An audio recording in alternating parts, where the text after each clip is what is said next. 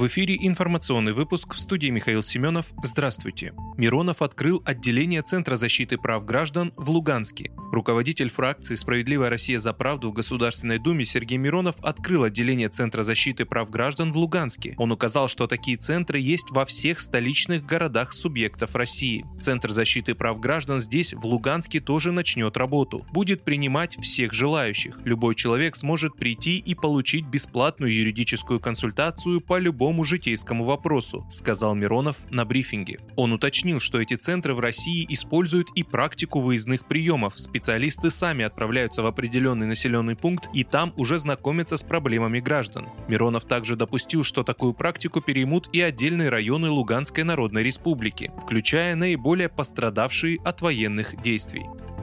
Глава Украины Зеленский заявил о готовности к мирным переговорам с Путиным. Зеленский заявил, что победа должна быть достигнута на поле боя, но в то же время он подтвердил, что открыт к мирным переговорам с президентом Владимиром Путиным. Говорится в сообщении газеты, которая организовала видеоконференцию с участием Зеленского. Он также заявил, что тупиковое положение в конфликте с Россией не вариант для Киева и вновь призвал Запад оказать Украине военную поддержку. Украина и Россия вели переговоры о дипломатическом урегулировании конфликта практически с начала российской военной операции, но в апреле диалог был прерван. МИД России позднее заявлял, что Киев сам поставил переговоры с Россией на паузу и не ответил на предложение Москвы по проекту договора. В конце мая министр иностранных дел России Сергей Лавров заявлял, что Зеленский выдвигает несерьезные условия для возобновления переговоров с Россией и встречи с Путиным. Глава МИД России напомнил, что Зеленский настаивает на переговорах исключительно между ним и Путиным, Путиным без каких-либо посредников и только после того, как Украина восстановит под своим контролем территории по состоянию на 23 февраля.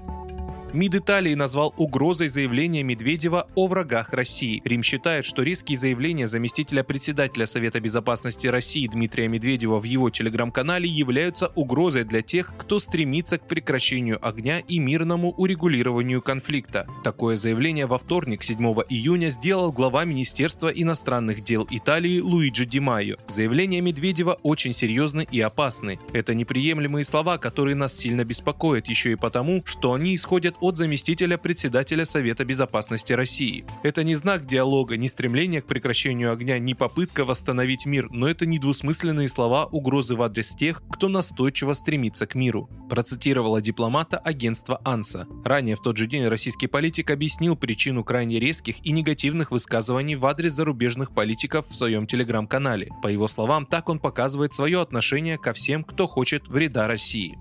Вы слушали информационный выпуск. Оставайтесь на справедливом радио.